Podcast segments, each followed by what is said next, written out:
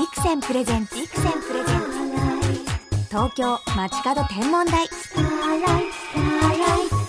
篠原智恵がお送りしています。ビクセンプレゼンツ東京街角天文台本日も素敵な空ゲストをお呼びしていますアジアに轟く大御所空アーティスト谷村新司さんですよろしくお願いします谷村です。空ボーイなんです。空ボーイなんですね、はいももうずっと空ボーイ。うずーっとお呼びしたくってこの番組にぴったりじゃないですかと思ってそうね。はいあのこれ見た時にあこれ俺出なくちゃまずいって そう 思っやっぱり、た。うん。えーじゃあ谷村町角天文台で今日いはやいやもうそれはもう篠原の天文台 えー、で、嬉しい。もう何でも喋ります。わあ谷村さんと篠原は実は大親友なんですよはね。ーいもうあのメル友でもありそうますし、ですそうです、はい。あの昔ね「ラブラブ愛してる」とか、はい。あの番組でもお会いしていたんですけれども私がちょうど仏像拝観で 京都に行っている時に列車が同じだったんですよね。ね。うん。で私あの谷村さんを発見して興奮しちゃって「あ谷村さんだ!」って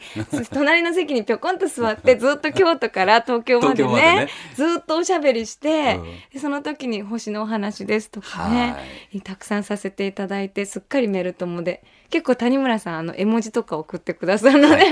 ちゃんと送りますよ。すごい可愛らしいメールを。一応空ボーイなんで。空ボーイですね、はい。さあそんな空ボーイのお話たくさんお伺いしたいんですけれども。谷村さん普段から星はよくご覧になるんですか？僕しょもう物心ついた頃から、うん。いっつも空見上げてる子供だっただからよく電柱にぶつかったりとか、あじゃあ歩きながらも見もるということう歩きながらももうずっと空見てる子だったの。だからね小学校のね、うん1年生ぐらいで夜中、うん。家を抜け出して、ええ。近所の公園のあの、ええ。滑り台にはい。こうやって寝っ転がって、ずーっと空見てる子だった。うわーどうして星が好きだったんですいやかそれはどうしてなのかが分かんないんだけど、うん。ずっとなんだろう呼ばれてるっていうのかへえ。なんかそんな感覚があってええ。それでなんでこんなに自分は空見上げてるんだろうかっていうのがすごく大きな自分の中でのクエスチョンマークだったえそれが徐々に徐々にあなぜ空を見上げてるかっていうのが自分の中で分かり始めてきて。ええ。それでその頃からだいたい歌を作り始めた。わあじゃあ谷村さんの中では歌と星はすごくリンクしてるうんんですね。もうまるで一緒なんですよ。へえ。だから歌の中にやたら星が実は出てきてるんですけど、だってもう谷村さんといえばさらばすばるようですものね。そうなんですよ。へえそれで、まあ、スバルを歌ってるのはいいんですけど、んなんでさらばしちゃうの？っていう。だかあそう思いました。でしょ？うん。ら僕も自分で一応作ってるんですけど、うんなんでさらばなんだろおいでじゃないんですねう。。そうなんですよ。なんでさらばしなくちゃいけないんだろうっていうのが、なんかすごい長年の疑問でもあったっていうか。はい。だからこう感覚的に来たものをそのまんま僕は書くんで、うん。だからこう一生懸命考えて考えて作る人とうん。ひらめきで作る人といるから僕はその感覚なんですよね。だからその書いたもののこれはどういう意味なのかなうん。っていうのは結構たくさんあるんですよ。でも私たちもさらばすばるよって不思議なんだけどうん言っているとこう呪文のよううにん。心地がいいというか、うん。そういう感覚はありますよねでもみんななんだろうこう気持ちよく歌ってるんだけど、どうしてさよならしちゃうんだろうって。あんまり考えないんですよね。でそれはもう全然考えなくて OK なんですもう気持ちよく歌ってることがすごく大事なんで。谷村さんの声自体もすごくなんかきらめいてるというか私ディナーショーとか お伺いしているんですけれども、はい本当に星を眺めて、うんなんかいただくリラックスとなんか谷村さんの声を聞いてリラックスんするっていうのと似ているなっていうのはなんかあるのかもね。僕はもう本当に気がついたらいつも空見上げてて、うんそれで10年ごとにあの場所で空見上げてたって記憶があるんですよ。へえだからね、意志を持ってしっかり見てたのは1970年。ええそんな年代まで、あそうなの。そのその時に初めてアメリカ大陸に行って、うんバンクーバーっていう街で、はい、広い畑の真ん中でえ空見上げてたの。その時に、あ、自分は今空見て、星見てるって、ものすごく意識がはっきりあったの。うんそれでそれが1970年だった。へえそれでその次が10年後、1981年のうん。北京。で北京。また空を見上げてたの。北京とうんやっぱりそのバンクーバーの星って違いますか？輝きとか。どのように？あのね自分が多分変わってきたんだと思うんだけどどうん。その星の見方感じ方がやっぱりうん。10年経ってうん。少しずつ変化してて、でその後が1990年のウィーンで見上げた空なんですよ。でその時もあまた北京で見た時と違う星同じ星見てるのに、ええ違う星に見えるんですよね。へえそっか私っていろんなとこ行っても場所場所で星を覚えてるんですけれど、うん実は自分の心も変わっているんそうそうそう。ですね。星って自分そのものがこう鏡になってるうんっ、て僕はすごく感じるんで。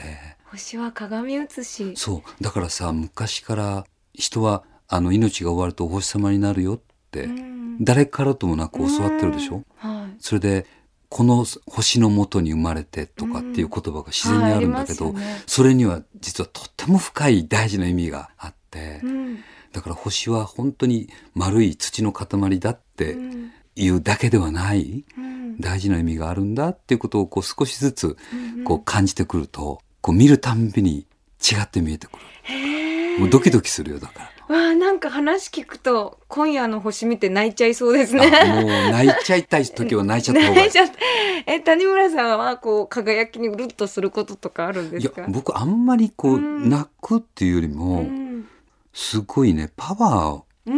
ーをもらえるんですよね。ああわかります星を見てる時って、うあの心が一瞬にしてこう透明になるっていうかパンって透き通って、うんうんあのなんか世の中で起きてることとかこの人がこんなこと言ってたとかそんなこと全部どうでもいいことだって、なんかこう星が教えてくれるっていうかな。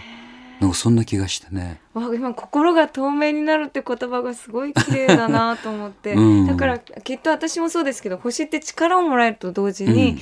何かもちゃんと吸い取ってくれるというか、うんうん。私はいつも星を見ながら話しかけたりするんですいいね。いいですよねもうそれ最高です。あの実際に「おーい!」とか言うんじゃなくて、うんうんこう今日はこんなことがあったよってなんか知ってほしいっていう気持ちでいつも眺めてるというか見つめているっていうか、それって多分ね、うん自分との対話なんですよ。星っていわゆる星じゃないから、うん自分に対してこう、うんつぶやいてて、うん自分の中で今度アンサーが出てくるでしょ、あわかります。そうなんです。そうそうそうそう。それってだから星ってさっき言った鏡と一緒だよっていうのはそういうことなんじゃないかな。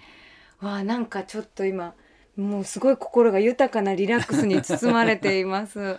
へえやっぱり実際にスバルとか重点的に見たりするんですか？いや僕は見ない。え全体を見るんですはい。全ね、体をいつも見るっていうか。でもさらばスバルよもありますし、うん。えっと天狼という曲もありスバルますよね。の次のシングルはね、実は天狼っていう天の狼って書くんだシリウスですよこれシリねウスなんですよ。中国語で天狼というんですけれどもううん。実際にシリウスを見て思いついたという。っていうわけじゃないんです。でもスバルをあの作った後はシリウスを書かなくっちゃって。それでいずれ時が来たらオリオンを書く時が来るなって、これオリオンの曲もありますね。あるそれが2007年に。そう2007年に。はい。オリオン13っていうはい。アルバムをオリオン13作ってはい。この13っていうのも実はすごく大事なへキーワーえドだったんで、じゃあ谷村さんの中でこう物語をこう継いでいくような形で作品を作っていっあてる。やっとオリオンを歌うタイミングになったんだな、へえ、うんじゃあそういうもう本当にインスピレーションをうん、いただくというか。えもういつももらってるだからあのみんな好きな星あるじゃない。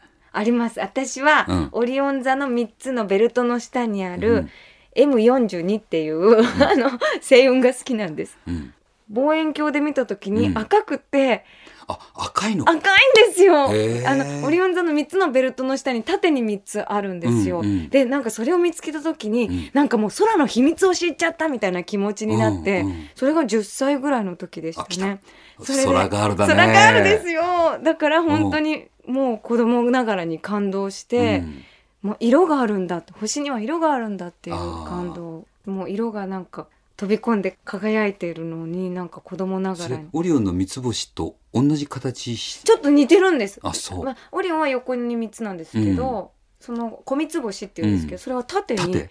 三つあるんです。えぜひ本日あのあこれね。ちょっとプレゼントしたいと思って持ってきちゃったんですけれどもらっも、たんですけどそう。これなんかすごいはい双眼鏡。こういうの双眼鏡とかもらうとすっごいテンション上がるんですけど もう望遠鏡双眼鏡大好きだったからちっちゃい頃あの模型のやつをよく作ってそれであの高いあの何階建ての家だったらええ。こう屋上から見えるとかってあるんだけどえ結構あの平屋に近い家に住んでるとえ星なかなか見れる場所がなくてそれであの公園まででうん。出かけて行ってとか。ええ谷村少年はじゃあ双眼鏡で。双眼鏡手作り双眼鏡でこう、一応見てるんだけどあの M42 を探してるとか、はい。なんかそういうんじゃなくて、ええ。漠然と見てる見てた、ええ。うん、子供だったかな。星って輝いてるなっていう、こう、うん。純粋に。あ輝いて見えるななってていう感じ。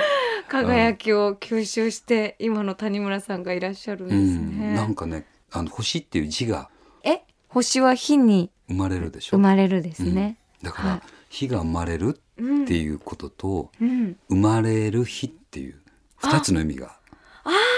じゃあお星様に帰るっていう。物語とつながりますね。その通りなんですだから人がこう形ある命が終わると、うん。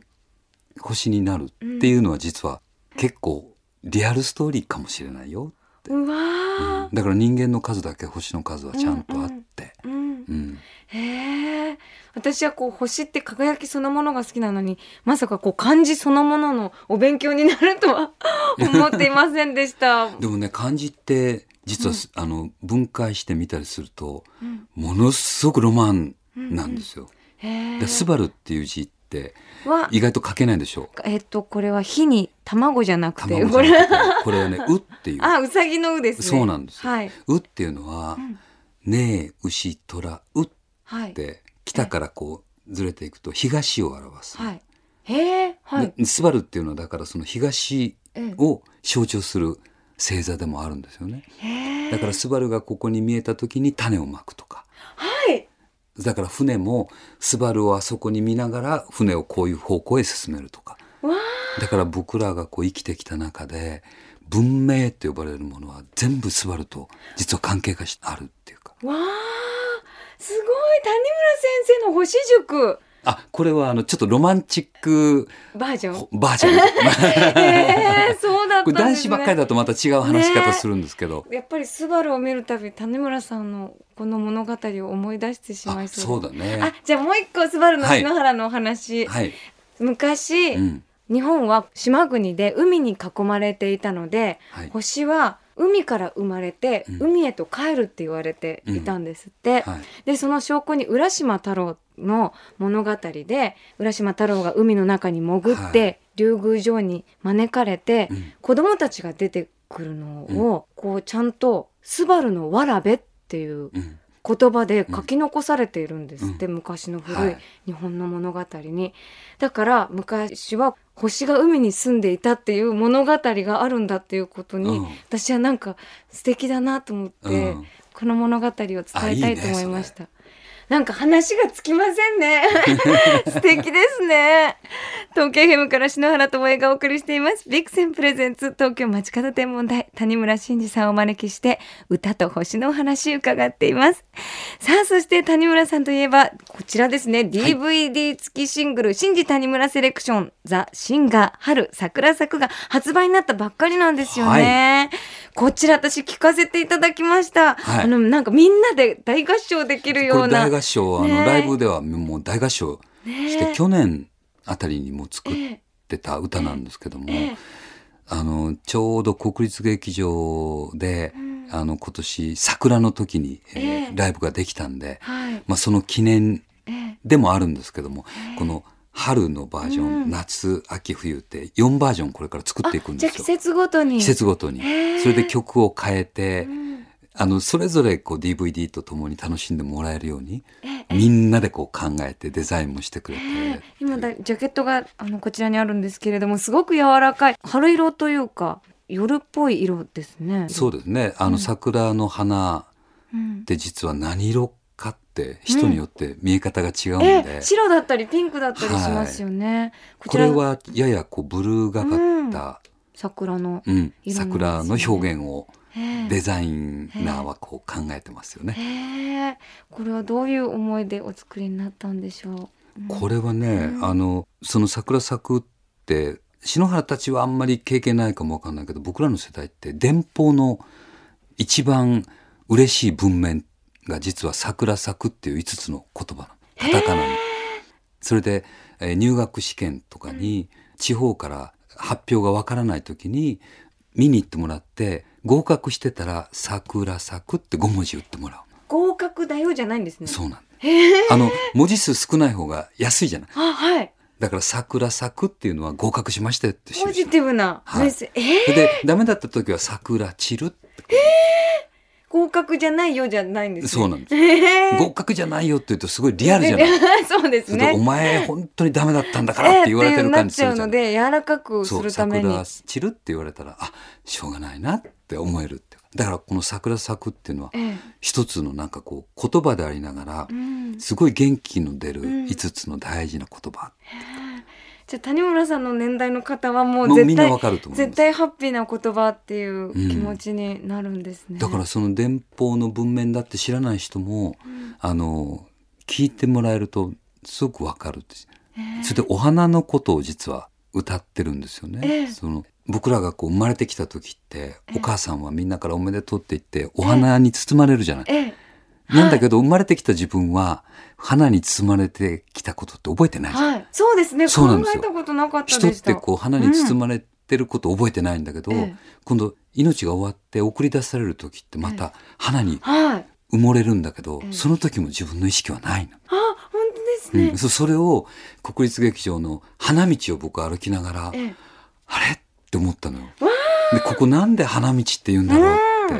だから生まれてそして命が終わっていくっていう花の道っえ。えていうのがあ人が生きてるっていうことなんだなあなんて。そんなことも込めてなんか今回のこれを作りたいなと思ったんです。DVD もついてますね。はい。それは国立劇場の。そう国立劇場わのライブの模様じゃあ今回花で行こうって思いついてる谷村さんが映ってるかもしてれませんね。あの多分ねあ、花道で。そういう顔してると思います。わあ、じゃあそれを発見するのも楽しみの一つです、ね。今回は春の歌ええだけをええ DVD で、ええあの見てもらう。ええそれで次回は夏の歌、うん秋の歌冬の歌、ええ四季の歌いっぱい実は作ってるんで、そういうのをこう久しぶりに皆さんにも見てもらえるといいかなと。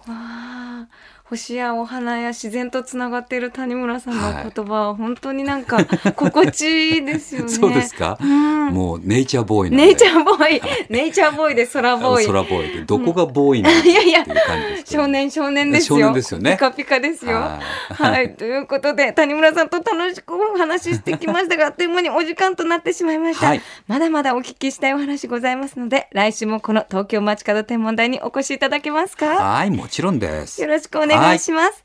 それでは発売になったばかりの谷村新司さんの新曲桜咲くをお送りしながら谷村さんとはお別れです。本日のゲスト谷村新司さんでした。ありがとうございました。ありがとう太陽が西に沈むと東の空に麦星が昇る麦星は牛飼い座の一等星麦が実る頃に夕日に輝く麦畑のような金色の星が空高く昇ったらそれがきっと麦星です天体望遠鏡のビクセンビクセンプレゼンツ東京街角天文台。まもなくお別れです。私のもう空先輩ですね。谷村新司さんお越しいただきましたが、谷村さんとのもう久しぶりの出会いは実は私新幹線の中で、京都から東京への帰りの新幹線でお見かけして、谷村さんって言ってお隣に座って、私星が大好きなんですけどってお話からずっとね、スバルにちなんだね、エピソードをもう東京帰るまでお話しして盛り上がってゲストに来てくださいって仲良くなったんですよね。まだまだ話し足りないことたくさんありますので、また来週もお楽楽しみいただきたいと思います。よろしくお願いします。では、篠原からキラキラなお知らせがありますよ。ただいま、新宿コニカンミノルタプラザにて、自然写真家、高砂淳二さんの写真展、アストラが開催されています。真っ暗な会場に宇宙を感じる50点の作品を展示。写真を動画のように連続再生するタイムラプス映像では銀河の動き、湖に映るオーロラ、そしてモアイ像と宇宙など世界の夜空が 4K の大きなモニターで見ることができます。私もウェブに公開されている映像を見させていただいたいのですが、オーロラですとか、あともうきらめく星空にもね、心がキュッと吸い込まれちゃうような美しさでしたね。開催期間は6月24日まで、入場は無料となっています。詳細については番組のサイトにもリンクを貼っておきますね。そしてキラキラなお知らせがもう一つ。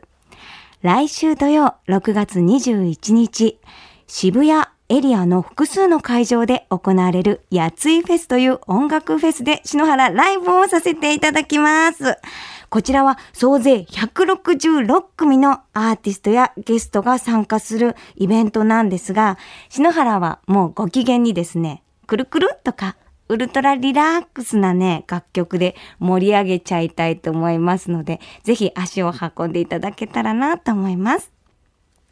では、篠原からこの時期の星空インフォメーションお届けしましょう。今日はね、ちょっと趣向を変えて、昼の空のインフォメーションです。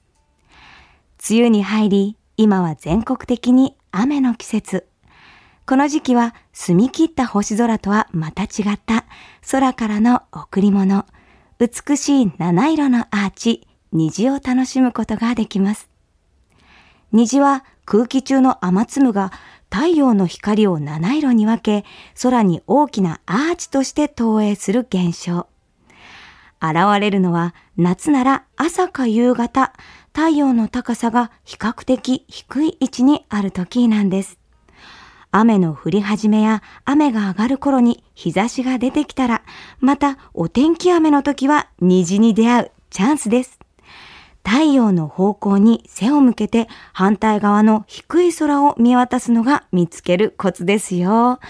今もね、都内、えー、半蔵門スタジオはちょっと雲が多いんだけれども晴れているお天気。こういう時はちょっと虹見つきやすいのでね、私はお天気雨の時はまず太陽の位置を調べて、その対角線上をね、見るとね、ちょうど白い雲がふわーっと広がってるあたりに虹がね、見えそうなんですよ。まあ空があるともなるとですね、色で発見できることができるんですよね。だからね、ちょっと光の加減でね、あれ？この辺に虹ありそうなんじゃないかなってこう、しつこくね、ぐーっとね、見つめるとたまにね、虹がふわっと現れる時、もう感動ですね。そんな時はすぐ写真を撮ってツイッターでね、虹を検索したりするんですけれども。そして激しい夕立の後などは虹の外側にもう一つ虹がかかることがあります。これはダブルレインボーと呼ばれて幸運の印なんだそうです。私もね、2、3度くらい見たことありますね。さらに皆さんご存知ですか？月の光で虹が作られることもあるんです。これは月の虹、ムーンボウといって、月が明るい満月の頃にだけ、これもまた幸せを呼ぶとされるとっても珍しい現象なんです。今夜ね、もうそんな景色が見られたら幸せなんですけどね。それでは素敵な星空ライフをお過ごしください。東京 FM ビクセンプレゼンツ東京街角天文台。ここまでの相手は篠原智恵でした。また来週のこの時間、星とともにお会いしましょう。